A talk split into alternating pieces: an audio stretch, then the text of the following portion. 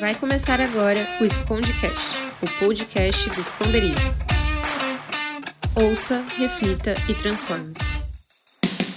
Fala galera, estamos no ar com o Escondecast, um programa semanal da galera do Esconderijo. Aqui neste cast nós vamos estar juntos discutindo temas polêmicos que causam desespero nos rolês da vida. Precisamos ter um posicionamento como cristãos que que, que assim somos e aqui nesse espaço semanal a galera do esconderijo vai mostrar o seu posicionamento como igreja, né? É, e nessa hora eu queria apresentar aqueles que estão aqui juntamente comigo, o pastor Junão. Estou aqui com vocês, sou líder hoje do esconderijo, estamos aí juntos aí para começar essa, essa nova empreitada juntos. E aí, se apresenta para nós, Lu. Eu sou a Luísa e participo do Esconderijo há um bom tempo aí caminhando com o pessoal e é uma honra estar aqui. Eu sou o Marlon, também tamo, estou bastante tempo aí no Esconderijo e vamos ver o que a gente consegue contribuir hoje nessa conversa. Eu sou Alberto e é um prazer estar aqui com todos vocês. Vamos ver o que, que a gente pode estar ajudando aqui e a contribuir também. Boa noite, gente. Meu nome é Yuri e Espero que você esteja bem, voltando aí do seu trabalho, indo para casa. É, vamos lá, uma conversa muito profunda e espero que a gente possa contribuir para você, para sua vida e que possa edificar você também. É isso aí, né? Temos nossos guerreiros aqui hoje, um time aí que representa um pouco dos feras do esconderijo, uma galera muito, muito gente boa. Misericórdia. Uma galera que mas é uma galera que tem se empreitado em aprender um pouquinho mais a cada dia, se aprofundar em questões não somente teológicas, mas também sociológicas, antropológicas e todo esse monte de, de bicho grego que hoje o mundo científico nos apresenta. E é muito importante a gente discutir alguns temas tendo um pouco dessa ótica. É, é, científico-religioso, vamos dizer assim, para a gente poder entender alguns problemas. Então hoje nós vamos falar de uma forma até meio que introdutória sobre o tema do nosso próximo mês, que é guerras contemporâneas. A gente vai estar lidando um pouquinho sobre temas agudos da nossa sociedade, né? Temas polêmicos que a gente aqui vai polemizar, se assim a gente pode dizer, mas a gente quer que você lá na sua rodinha de conversa, na sua faculdade, aonde você estiver, no meio de seus familiares, você consiga ter um posicionamento um pouco mais firme sobre questões bem doídas aí do nosso mundo contemporâneo.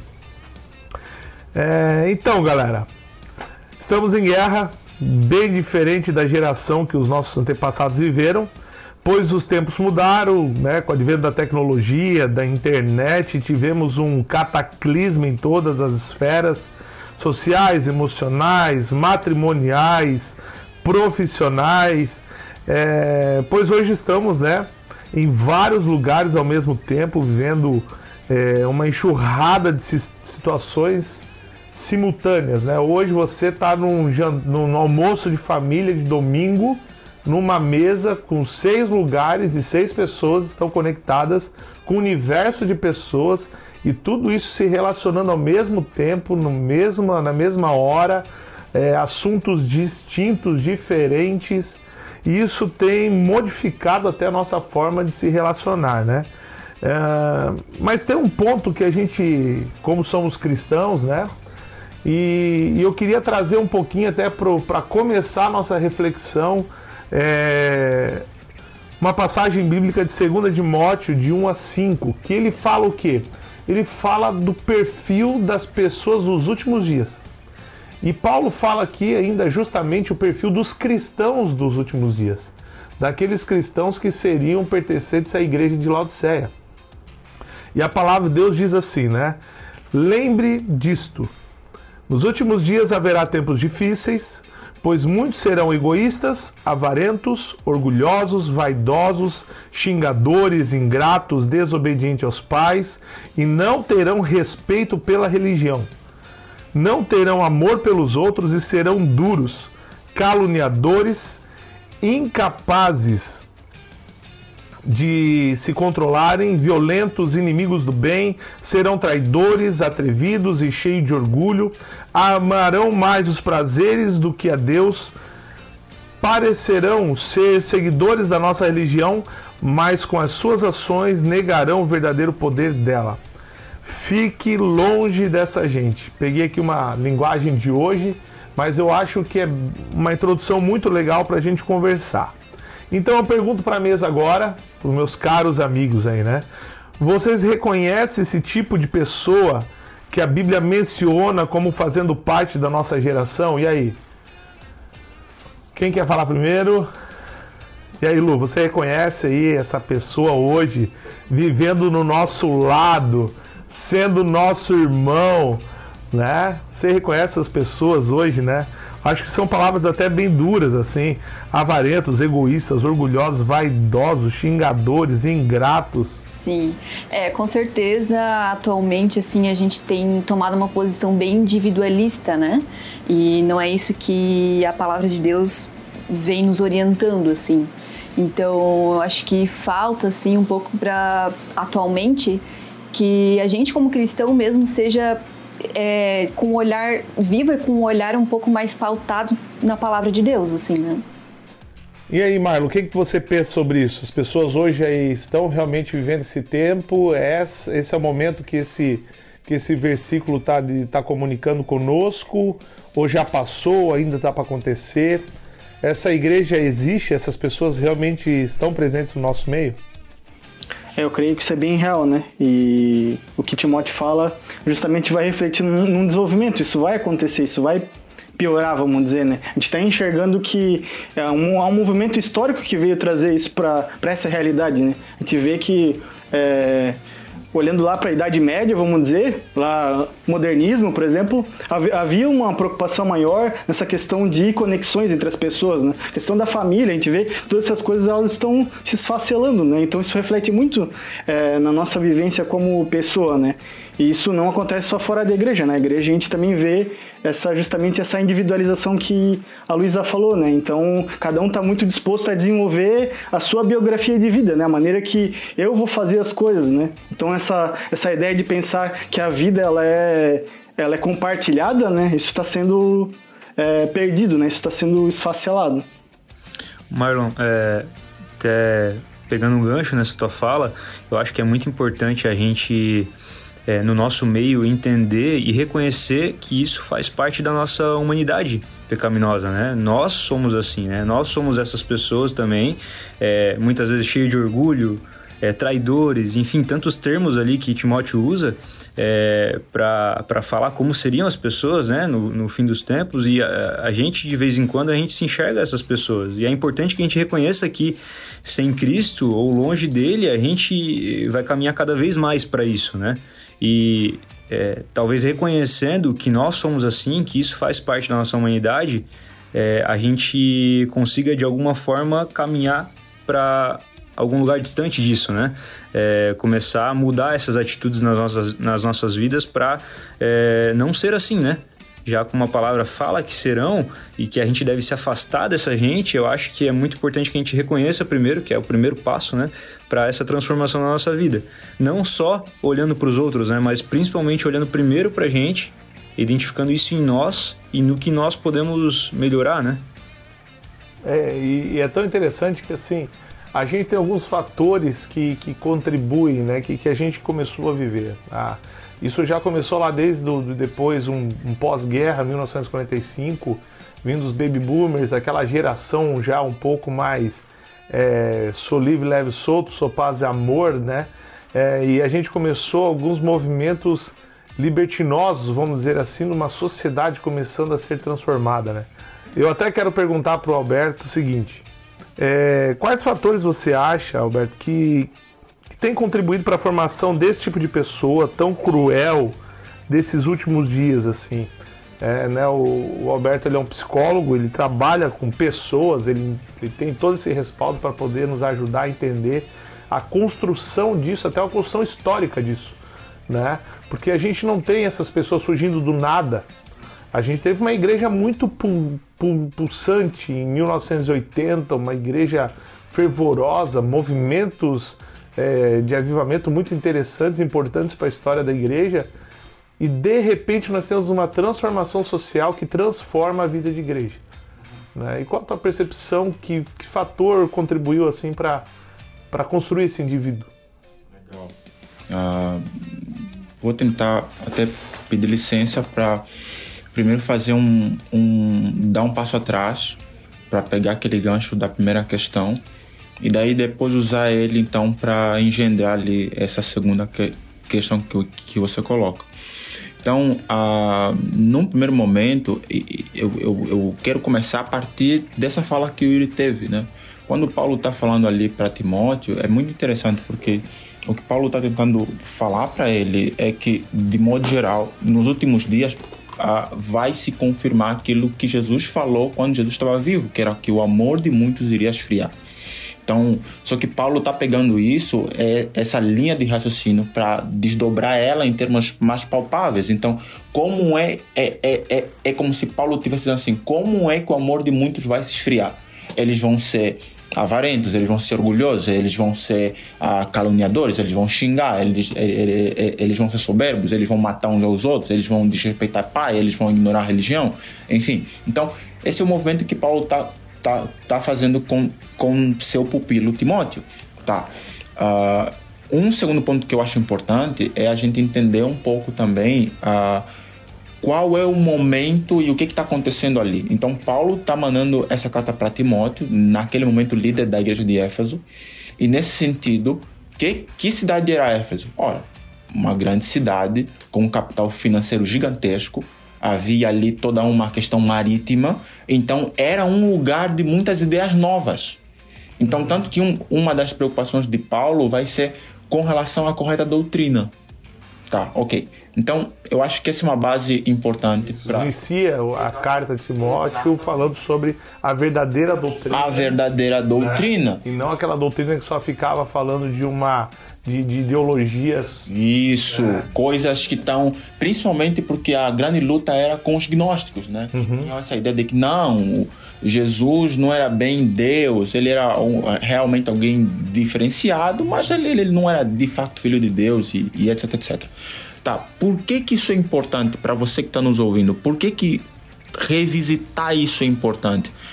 Pelo motivo de que uh, é exatamente como Yuri falou: olha, essas pessoas somos nós. Somos nós. Ah, que no final dos tempos o nosso amor iria se esfriar. Então, Paulo está nos chamando a atenção. Ei, atenção! Guriada, atenção! Esconderijo e todo mundo, atenção! Então, ah, vocês vão ter que lutar constantemente para não se tornar assim.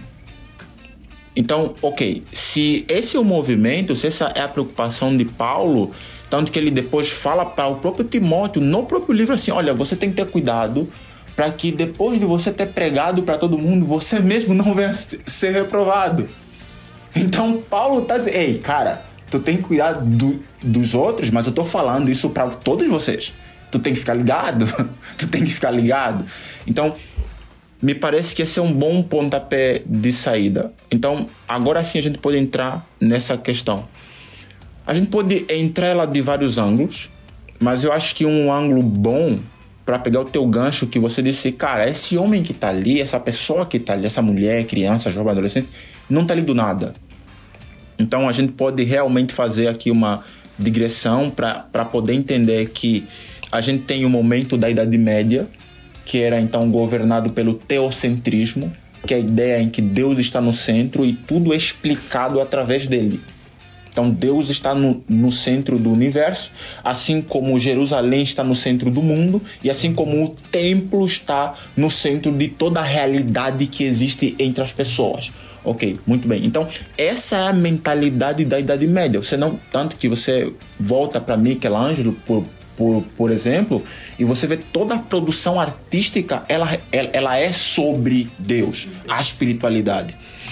Só que com o movimento da, da filosofia e da mentalidade moderna, e pela mentalidade moderna a gente pode pensar ali desde o século XV, mais ou menos, até o século XVIII, se a gente quiser ser um pouco mais ortodoxo na, na, na, na, nas datas, a gente tem um movimento que é baseado em duas coisas.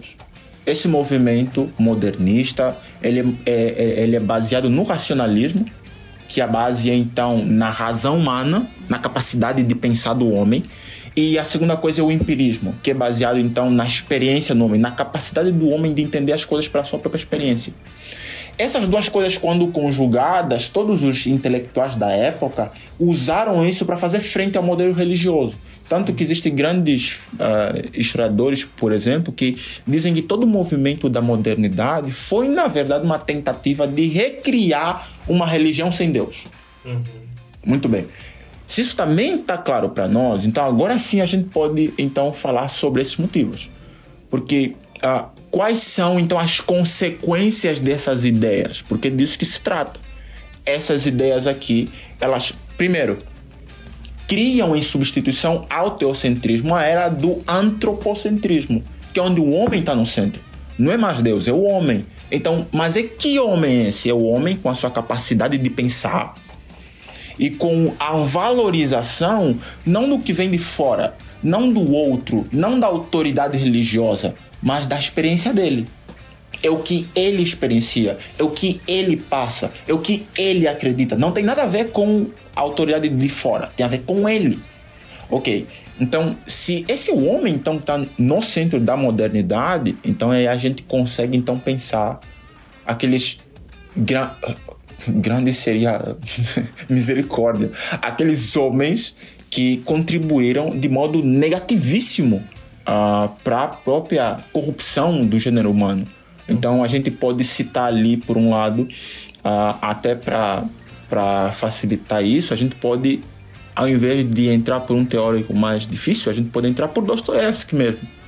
Ele, ele, esse grande escritor russo tem um livro chamado Demônios, e é um livro muito interessante, pro, provavelmente o livro mais, mais difícil dele, que é onde ele fala assim, olha, uh, ele, não, ele conta a história onde ele mostra que, olha, tudo que foi criado agora, tudo que vai ser criado, essa sociedade difícil que persegue, porque ele foi perseguido, colocado para fazer trabalho forçado e tal.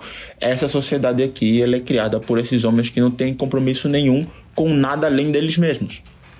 Ok, então Dostoevsky já, já nos indica um pouco desse individualismo que o Marlon estava falando há, até pouco tempo. E daí depois a gente tem Bauman, que a gente provavelmente vai revisar também, sobre essa liquidez das coisas. A grande frase de, de, de Bauman, a grande ideia que resume, é que a era atual ela é marcada pelo de, derretimento dos sólidos. Tudo que é sólido se desfaz, nada permanece. Então, uh, essas coisas todas combinadas que colocam o homem no centro, elas pioram a inclinação do homem ao pecado. Eu acho que esse é que é o ponto. Essas coisas que nós citou, todo esse caminho histórico, filosófico, literário, elas na verdade pioram essa inclinação do homem a se afastar de Deus, a não, a, a não ser amoroso e tudo mais. Então, essas ideias, elas acabaram uh, tornando a nossa vida atual bastante complicada. É muito interessante isso porque é, se você vê a, a, minha tataravó falando, né? Ela fala assim, esse celular aí, vocês ficam no Facebook, né? Vocês, é, já para tão moderna que fala, vocês ficam no Face, né?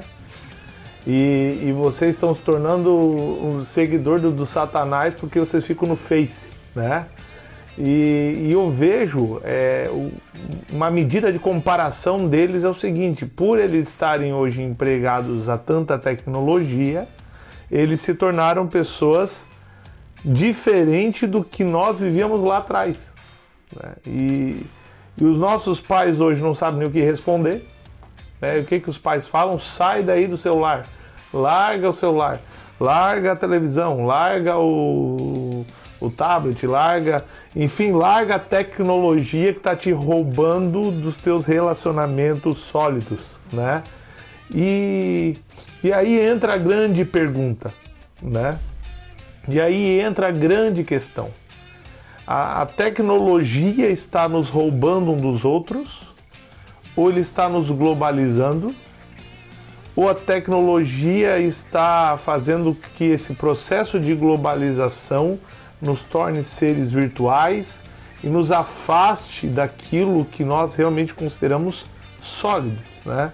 Tudo isso que eu estou falando é muito baseado num pensamento que o próprio Zygmunt Bauman escreveu, né, em Modernidade Líquida, sobre é, essa questão do virtual e do real e o quão significativo é e esses questionamentos se realmente o mundo contemporâneo foi assassinado pelo tecnológico ou o mundo contemporâneo é, nesse conflito, nesse dualismo, e aí onde é que a gente fica?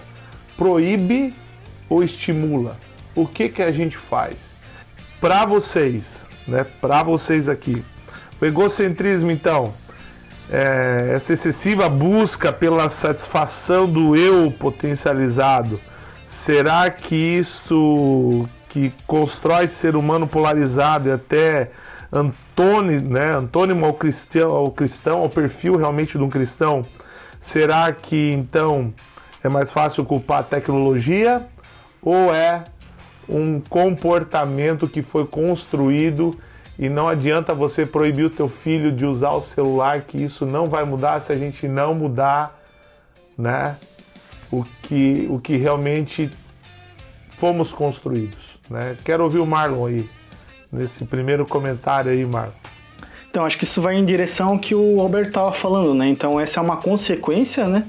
E algo que já aconte, já estava acontecendo lá atrás, né? Então a gente vê lá da modernidade, a gente vê o iluminismo, renascença, isso já foi acontecendo, né? A gente vê que o, a renascença ali já misturava um, um teocentrismo com antropocentrismo. Então ali a gente já vê que havia uma ruptura acontecendo naquele momento, né?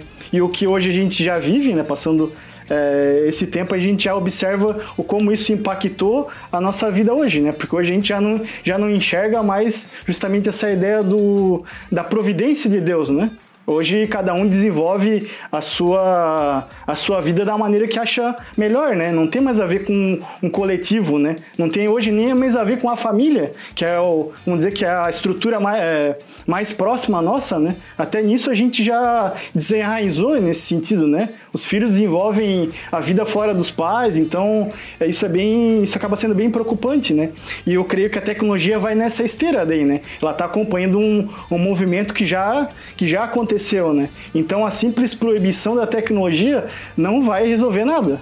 A gente precisa entender o que está acontecendo nisso, né? Por que, que, as pessoas hoje elas se tornaram reféns da tecnologia, né? Por que, que hoje a gente tem dificuldade de pensar algo fora da tecnologia, né?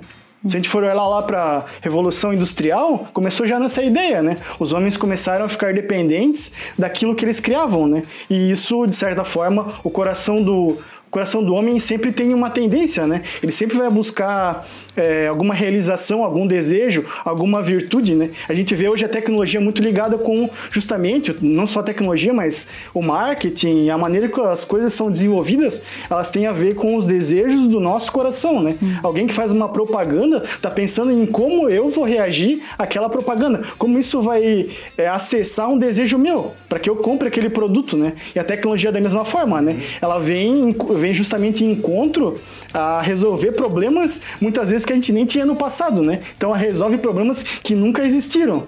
Então a gente fica nessa, na esperança de que a tecnologia, uma hora, resolva o nosso problema, né? Uhum. Mas isso, a gente, se a gente olhar para a Bíblia, a gente vai ver que esse é um desejo é, completamente errado. A gente está botando um, um, messianismo em cima da tecnologia, né? Uma ideia de salvação, que a tecnologia, em algum momento, vai nos salvar daquilo que hoje a gente não tem.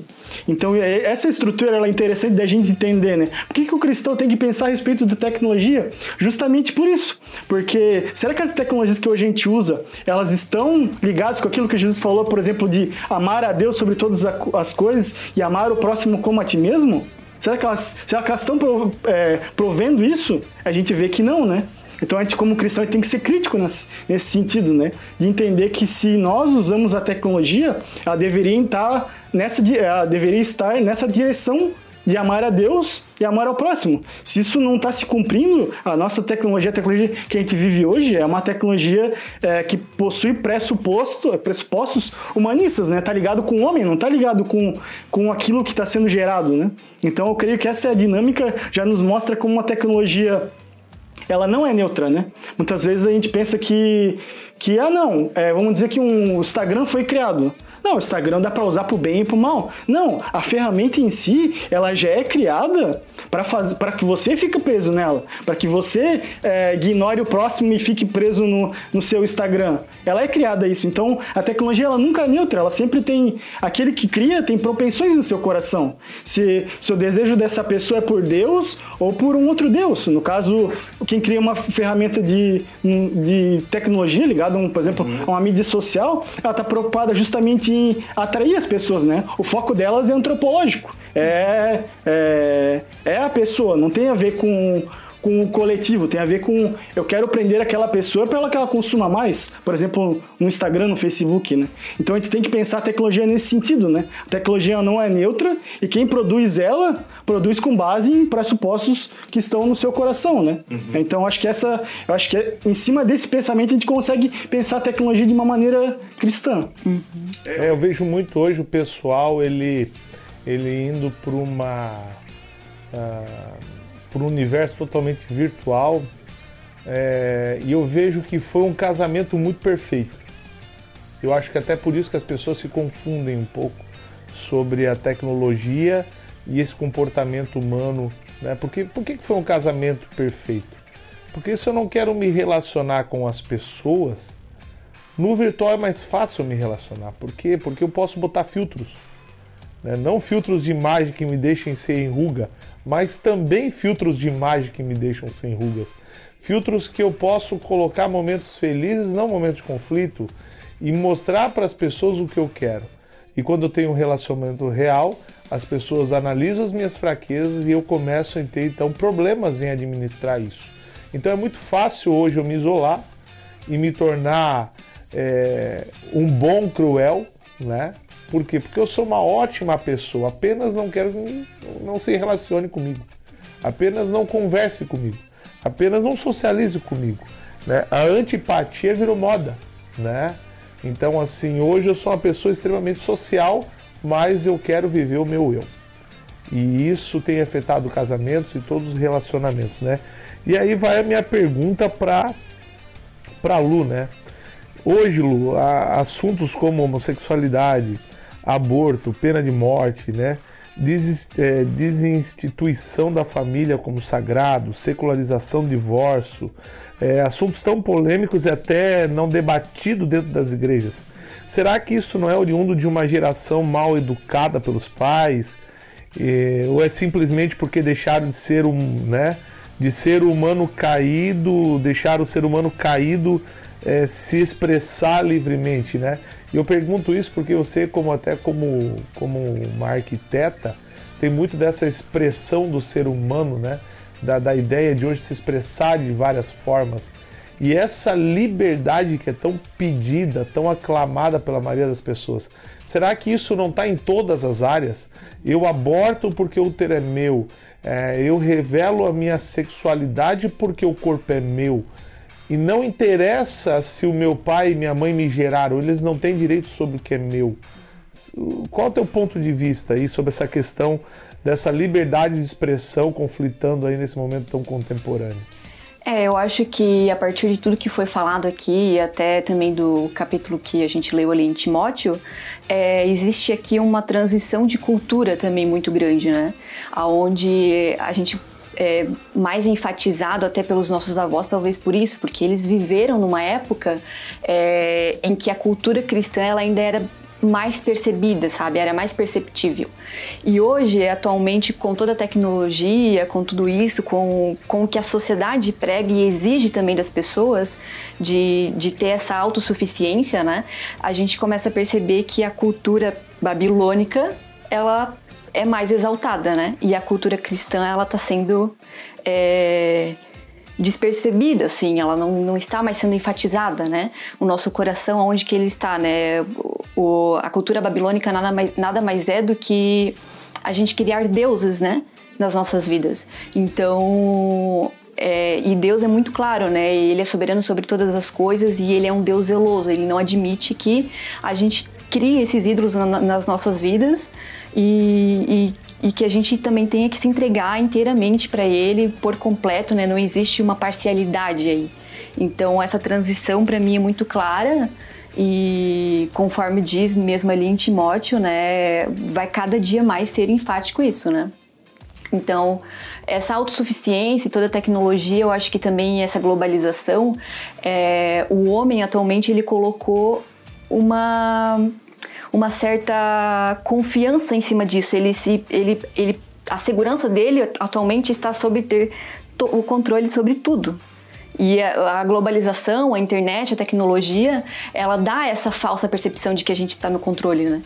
Então, acho que a partir daí é, é onde é gerado todas essas, é, essas coisas que a gente vê atualmente, o homossexualismo, o aborto, aonde é pregado uma falsa felicidade, ah, porque eu tenho que ser feliz. Mas não é bem assim, né? Paulo é muito claro de que a gente como cristão, é, a gente é estrangeiro aqui nessa terra e a gente deve participar do sofrimento de Cristo, né? Então, é, essa pergunta que você fez ali, Junão, se isso é algo é, de uma geração mal educada pelos pais ou se isso é a nossa humanidade, né, é, caída, se expressando livremente. É, eu não, não sei se eu conseguiria isolar essa, essa, essa resposta dizendo que é uma coisa ou é a outra, né? Porque é, essa pergunta aí eu vejo como é, pode ser a, a, uma má educação dos pais ou é, no sentido de que não educaram corretamente ou deixaram de educar, né? E fez com que nós, é, humanos, pessoas, a gente fosse se educar é, no nosso contexto. E o nosso contexto é um contexto tecnológico. E a tecnologia, de forma ampla, ela é, é negativa. E ela trouxe, agora entrando em coisas um pouco mais específicas, ela trouxe os influencers hoje, a gente vê. Então, como a gente não foi educado pelos nossos pais, em algum sentido, a gente acaba sendo educado por essas pessoas que usam a tecnologia para isso. Né? E isso, na verdade, na nossa vida acaba formando muitos conceitos, muitos, muitos princípios, é, talvez distantes daqueles princípios do Senhor, né? Então eu acho que é parte parte da culpa tá nisso, sabe? Tá nesse sentido que a gente acaba é, vivendo num contexto mais tecnológico. Nesse contexto tecnológico a gente vive é, cercado por influencers, por opiniões é, e a gente acaba sendo influenciado sim por essas coisas, né? Principalmente quando a gente não tem uma base, um princípio, algo sólido, né? Algo firme. E isso faz com que a gente seja moldado nessas coisas, né? Então eu, eu, não, eu não, diria que a culpa está num, está em outro, mas eu penso que grande culpa disso tem é, tá nisso, né? Essa liquidez hoje dos, né, que, que o que o Balme tanto fala, essa, essa fragilização dos nossos fundamentos, né? É uma questão que é, eu reflito muito porque quando a gente prega a palavra de Deus, que é um é um firme, um firme fundamento, é um fundamento sólido e imutável, né? Ele, ele não tem como ser relativizado. A Bíblia não tem como ser reescrita como muitos pregam que ela deveria ser reescrita. Né? Ela é um firme fundamento. E o fato até de pessoas quererem revisitá-la e reescrevê-la é parte já dessa liquidez ao qual o mundo moderno não aceita. Não aceita ela como uma verdade absoluta, porque tudo é relativo. E essa relativização nos leva a um, a um, a um extremo paradoxo, por quê? Porque nós temos que lidar com pessoas que são influenciadas, né? Tem meninas que têm 16 milhões de seguidores, né? 30 milhões de pessoas que olham ela dando opinião sobre maquiagem, dando opinião sobre roupa, olham para um cara dando opinião sobre robôs, né? Guerra de robôs, um cara que tem milhões de seguidores. E esses caras se tornam um referencial de vida, aonde é, toda a vida dele, todo, todo, todas aquelas uh, os modos operantes de uma vida totalmente errada se torna um fundamento para o hoje, porque amanhã já é outro cara que eu sigo. Então, a, essa fragilização realmente hoje do que a gente constitui líquido e sólido, é aí que entra o grande desafio da igreja. Para mim, que é aí que entra né? E, e, vocês que já tiveram uma vida universitária ali, que a gente é deparado com o primeiro confronto, aonde o nosso sólido chamado cristianismo, né? Ele é questionado. E eu queria saber de uma percepção meio geral de vocês, né? É, sobre de que forma hoje eu, um cristão, frequentando hoje esse universo é, chamado curso superior, estou aprendendo uma nova ciência, estou me relacionando com pessoas de todos os tipos, de todos os tipos de cultura. Pastor, eu queria voltar um pouquinho e daí já abrir para alguém é, continuar, mas eu acho que é importante ainda nessa linha de, de falar sobre é, influências, né? E como a gente é influenciado muitas vezes sem perceber, é que é, principalmente quando a gente não tem conceitos, princípios é, e que a gente vive isso, quando a gente se depara com uma opinião, a gente acaba sendo influenciado por ela. Ou aquela, aquela opinião, ela passa a ser a nossa opinião também. Vocês já viram como isso é forte no nosso meio? Isso, não tem base, né? Se é, não tem base, é assumindo. Isso, eu não conheço, eu não sei o que, o que falar sobre esse assunto. Mas eu vi um cara que tem uma reputação, tem seguidores e tal, e é um cara que se comunica bem, fala bem, se expressa bem, e, cara, aquela ideia vende para mim. Por quê? Porque eu não tenho uma base naquilo, eu não sei sobre aquele assunto. E a, a opinião daquela pessoa acaba se tornando a minha opinião também.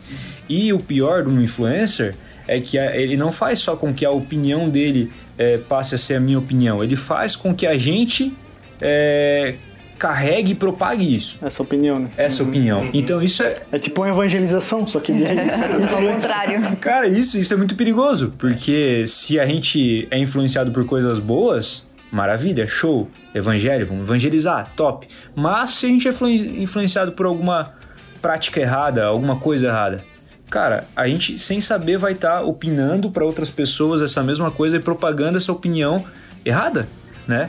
E a gente faz isso, cara. Se a gente parar para pensar, a gente faz isso sem perceber. Isso acontece na nossa vida sem perceber. A gente tá vendo um vídeo, um stories e tal. Ah, o que você acha sobre isso? A gente viu lá um, um cara que a gente gosta falar. Pronto. Cara, é, parece que subliminarmente aquilo ali passou a ser a minha, a minha visão, a minha verdade. Aquilo ali é absoluto para mim. Se vier alguém questionar ainda, eu vou lá e dou nos dedos e falo, ó, aquele cara lá falou isso, né? Isso então, isso assim, é, começou a ser cada vez mais real e frequente na nossa vida aos poucos, sabe? Essa, essa parada de influencer, sabe? Nunca foi um estralar de dedos assim, foi algo que foi aos poucos mesmo, né? Mas a gente vê agora em 2021 isso acontecendo de uma maneira muito, muito forte, sabe? E isso vai se intensificar conforme, é, com o tempo. Isso vai se intensificar por causa que a palavra diz isso, né? Que a gente é, ia esfriar, que a gente ia ser esse tipo de pessoa que Timóteo fala, né? Então eu vejo que os influenciadores, influencers, né? Eles têm parte nesse sentido, que fazem, dão opinião, é, achando que aquilo é, é a verdade absoluta para eles, né? É, eu não entendo, eu não quero pensar que eles não fazem isso intencionalmente, induzindo pessoas ao erro tal. Eles fazem isso pensando que aquela é a verdade absoluta para eles.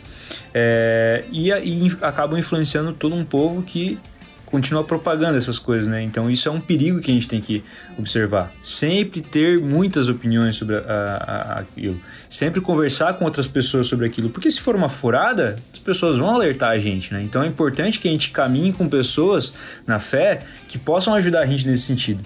Né? Porque se a gente estiver se metendo numa furada, a gente vai ser ajudado, a gente vai ser suportado, amparado nesse, nesse sentido.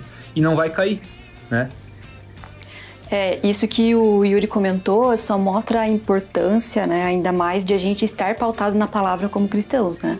Porque senão a gente vai realmente receber qualquer tipo de teologia também e acreditar, e a gente não sabe, não, não consegue ter um discernimento se aquilo é uma palavra de Deus realmente ou não, e também de estar se posicionando fora, né? Porque é, existe também uma subcultura evangélica, principalmente no Brasil, que a gente percebe, aonde as pessoas vivem uma vida dualista, né? Dentro da igreja é uma coisa e fora às vezes não vive aquilo e não sabe também como se portar, por ser influenciado por qualquer coisa, né? Então, isso só mostra, só ressalta a importância de a gente estar pautado na palavra, né? de viver uma vida assim. Né? Eu quero ir um pouco mais longe, inclusive. Porque eu acho que a gente tem que. Tipo, a gente pode gastar um tempo falando sobre, os, sobre a ética dos influencers. A gente pode fazer isso. Uhum. Mas me parece que essa é uma luta que a gente não, não tem como vencer. A gente não, não tem como controlar isso. Posso abrir só um parênteses, Nato? Claro. A gente vai lembrar perfeitamente de uma época em que metade da cidade, quando tinha eleição, era vermelha e a outra metade era azul. Sim, claro. Não era candidato, era partido. Uhum. Eu, na, a minha família sempre foi do Partido Vermelho e eu sou Partido Vermelho. No, né, a outra metade, a família da outra metade era azul, era azul. Hoje em dia não existe mais partido. Hoje em dia as bandeiras são pessoas. E é que fala melhor, que convence melhor. Sim.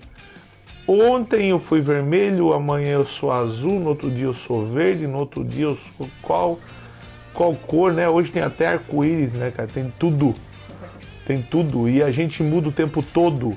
E a gente olha a verdade daqueles caras assim, pô, Pô, ela tá falando sobre aborto ali, ela tem razão. Ou até pior, pô, ela tá falando sobre encanamento da cidade, saneamento básico, ela tem pô, é uma verdade, eu vou votar nela. E no fundo, ela, aquela, aquela pessoa, uma representante política, vai ser contra o aborto, a favor do aborto, ou a favor de coisas que vai contestar a tua fé. Por quê? Porque nós somos perfeitamente influenciados. Eu acho interessante, né? E por que, que eu fiz esse parênteses, Alberto?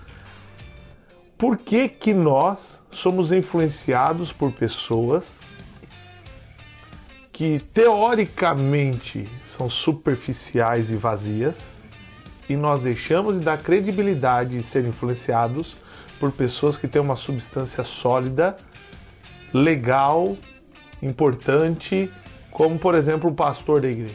Por que é tão difícil seguir o que o pastor fala? E por que é tão fácil seguir o que aquelas pessoas falam? Será que não vem de um posicionamento do meu eu querendo ser satisfeito ou autenticado pela verdade delas? Será que a culpa é delas ou a culpa é minha? Tá, ok. Eu quero.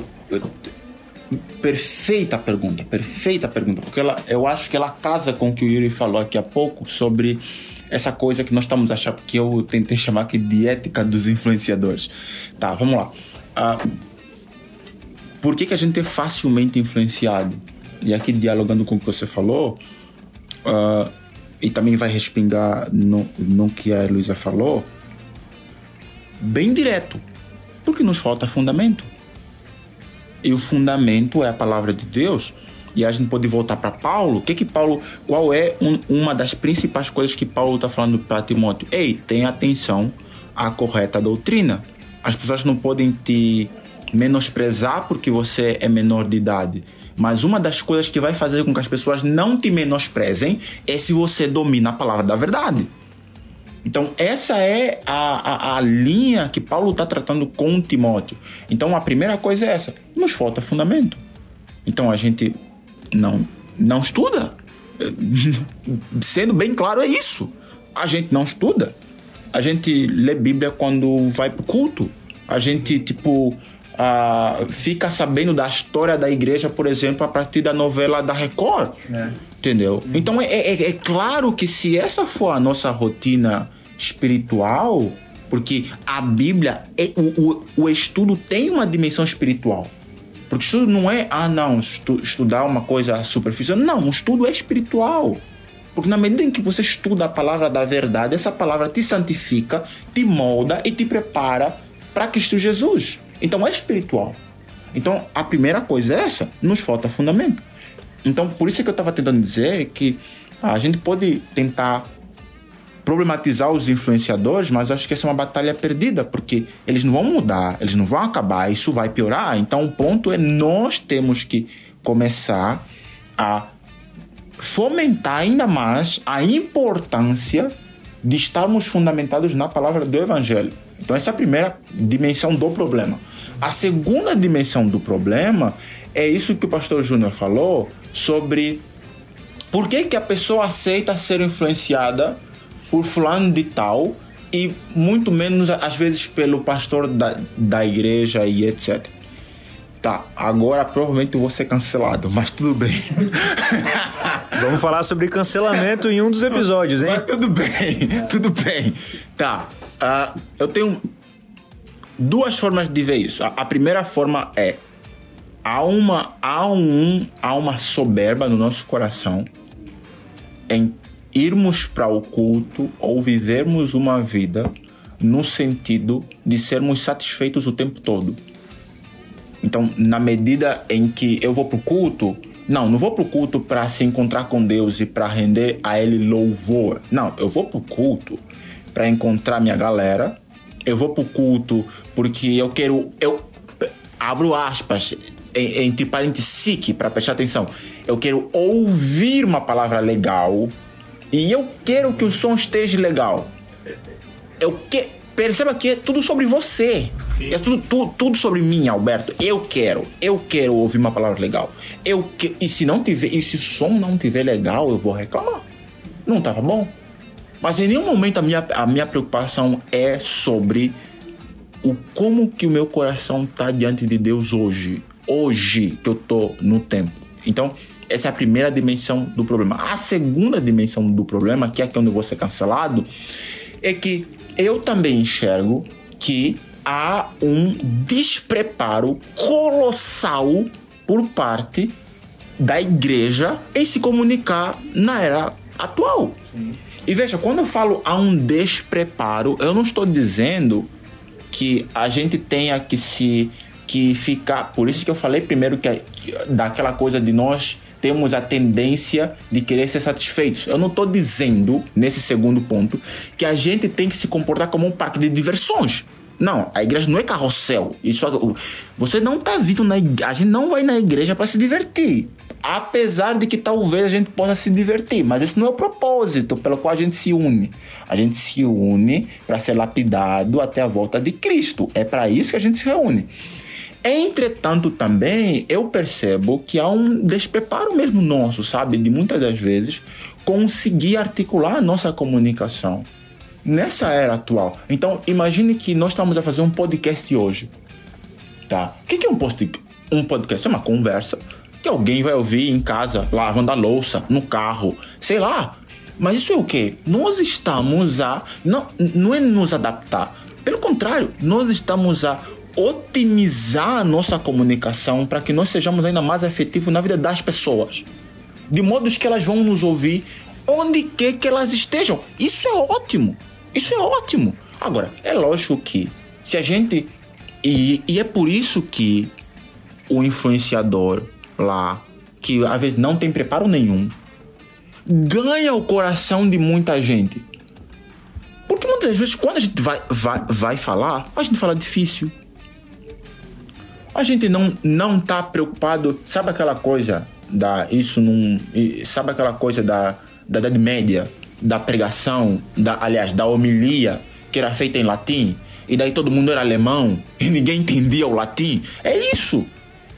Então é, então eu acho que também junto com essa crítica de que nós não podemos ir para a igreja para sermos entretidos, porque a igreja não é parque de diversões, ao mesmo tempo eu acho que a gente precisa ter uma conversa importante sobre a gente melhorar a nossa comunicação atualmente. Porque a pessoa lá que não tem preparo, ela vai falar simples e vai tocar a pessoa que mora na, lá na favela. E daí nós que estamos ali, muito bonitinho, muito tal, as minhas graduações, não sei o quê, Beleza, legal. Você só tá falando mesmo para aquele pessoal que é igual a você. E eu quero terminar então com essa pesquisa. Uh, na, na psicologia, uh, isso nos deu pelo menos um, um recurso, porque até então nós achávamos que uh, a tecnologia fazia mal. Era, o problema era a tecnologia. E há uma dimensão da tecnologia de facto que, pelo uso, ela faz mal. Então, nesse sentido, por exemplo, a gente tem recomendado para que mães evitem ou não exponham seus filhos a telas de computador mais ou menos até antes ali dos 7, 8 anos, ok? Então a gente tem recomendado isso aqui. Mas uma outra descoberta que para nós ficou muito, muito claro e nos ajudou muito em, inclusive a, a, direcionar pacientes, é que a gente percebeu que a tecnologia, principalmente no recorte de adolescentes, ela fazia mal não, às não aos adolescentes e jovens que usavam a tecnologia. Ela fazia mal para os adolescentes jovens que usavam a tecnologia para expor algum tipo de falsidade. Então, ela era triste e tentava passar uma imagem de alegre. A tecnologia aprofundava o vazio dela existencial ela não era rica, mas tentava se passar de rica. Até os comentários e o julgamento social piorava a situação dela. Agora, nós percebemos que as pessoas que usavam a tecnologia de maneira a, a comunicar sua própria vida real, a sua experiência mesmo. Poxa, meu, hoje, hoje estou mal, hoje não sei o que aconteceu. Nós percebemos que os jovens e adolescentes que usavam a, as redes sociais para esse fim, para partilhar a sua vida com quem lhes acompanhavam, a gente percebeu é, elevados, pequenas variações de níveis de autoestima vindo a partir dali. Porque as pessoas que estavam vendo se identificavam com a vida real da pessoa uhum. e dali davam um feedback positivo. Agora, todas as pessoas que usavam a rede social para falsear uma, uma posição, aí a rede social tinha um efeito contrário, piorava elas do ponto de vista da autoestima. Então, acho que isso também é importante para ajudar aqui. Perfeito. Eu quero encerrar lendo 2 Timóteo 4, versículo 2 e 3. Fala assim: preguem a palavra, esteja preparado, quer a ocasião seja favorável ou não. Corrija, repreenda encoraje com paciência o bom ensino, pois virá o tempo em que as pessoas já não escutarão o ensino verdadeiro seguirão os próprios desejos e buscarão mestres que lhe digam apenas aquilo que lhe agrada os ouvidos. Rejeitarão a verdade e correrão atrás de mitos. Vocês, porém, devem manter a sobriedade em todas as situações. Não tenha medo de sofrer. Trabalhe para anunciar as boas obras e realize todo o ministério que lhe foi confiado. Chegará tempo em que as pessoas vão querer mestre para habilitar os seus pecados, né? E isso vai ser muito legal para quem peca. E vai ter um monte de pastor querendo ajudar essas pessoas a continuarem a pecando e tirar o peso do pecado e fazer com que elas continuem suas vidas infelizes, achando que vão para o céu, né, sendo merecedoras de toda a honraria, pois sofreram como Cristo sofreu e ainda vão querer se promover em cima disso, né? Lógico. Ganhar seguidor, ganhar é, alcances né, em cima disso. E tudo mais, né?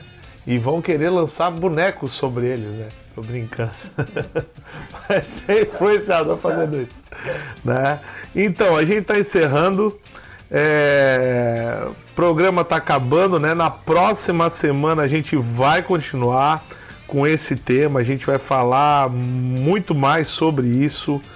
É, é longo, a gente vai adentrar em assuntos bem polêmicos, né? E que vão te ajudar. Esse podcast é para a gente fazer você criar um fundamento bacana. Você não vai se sentir desorientado, desguarnecido. Eu acho que hoje você já pode estar um pouco mais introduzido nessa linguagem contemporânea, entendendo alguns porquês de algumas situações, né? É, grave alguns nomezinhos fora a Bíblia, como Zygmunt Baum e toda essa galera que tem trabalhado para estudar a filosofia dos últimos tempos e, e congregue isso junto com a palavra de Deus e tente entender porque a palavra de Deus tem resposta para todos os tempos e ela vai sempre comunicar todos os tempos. E certamente tem o nosso tempo ali escrito já o que nós devemos fazer, o que nós devemos, é, como nós devemos se cuidar.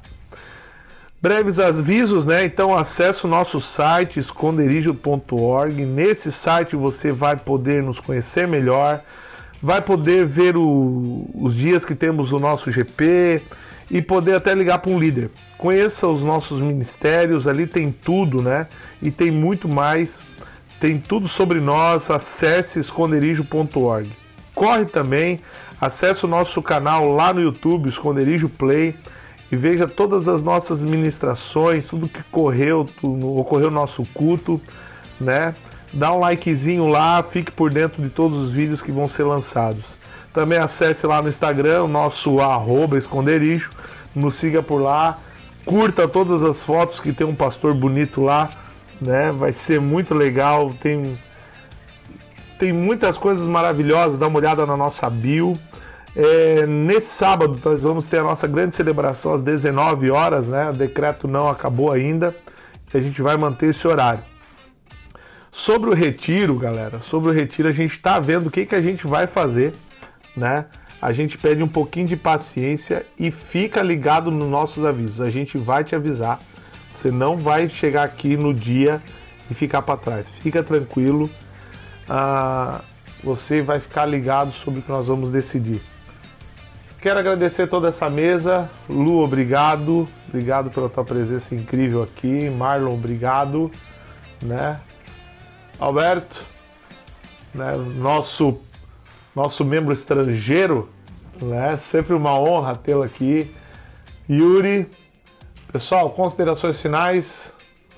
Gente, é um prazer poder falar para vocês, né? Quem somos nós para falar alguma coisa, para falar sobre a palavra de Deus, é, além de filhos, né? Então eu acho que isso é algo que que faz com que a gente cresça juntos, né? Então, que você possa absorver esse conteúdo da melhor forma, né? E que possa edificar sua vida tanto quanto tem edificado a nossa que está aqui falando, né? É, e, e que de uma for, forma geral você possa também a comparar mesmo, sabe? Aquilo que, que você está ouvindo aqui, pegue isso aqui e vai, e vá para a Bíblia, Bíblia, entendeu? Vá para a Bíblia e compare o, o que está sendo falado, se está de acordo, se não e o que você perceber e Deus ministrar em teu coração, você coloca em prática. Eu acho que esse é o movimento maduro que Deus espera de nós. É, o, o Alberto roubou o que eu ia falar, mas tudo bem.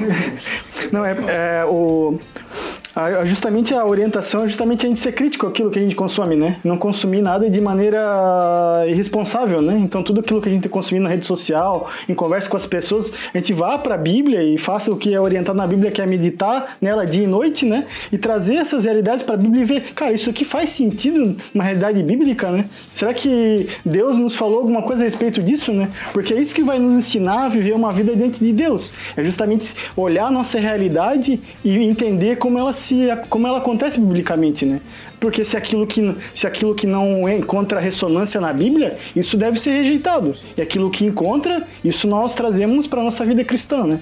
Então, a questão do, nosso engajamento cultural, ele não é tanto de se afastar dele, mas de entender a maneira que a gente pode agir como cristão, numa presença fiel na, na sociedade e na cultura, e entender como é que a gente pode contribuir, né? Não é tanto, não está tão ligado com a questão de como a gente deve é, se proteger. A gente tem que entender, a gente tem que tirar essa visão que o cristão está se protegendo. Ele tem um papel na sociedade e ele precisa assumir essas lacunas que anteriormente não foram, não foram ocupadas. Né? Então hoje se a igreja está lutando nessa, nessa questão cultural, é porque lá atrás a gente abriu mão e pensou que se a gente cuidasse só de dentro do, do nosso arraial aqui, do, do nosso mundo, as coisas lá fora iam se resolver, né? a gente viu que esse período em que a cosmovisão cristã não foi aplicada às coisas que estão exteriores à igreja, outras cosmovisões é, se colocaram nessas lacunas, né? Então por isso que é importante a gente ser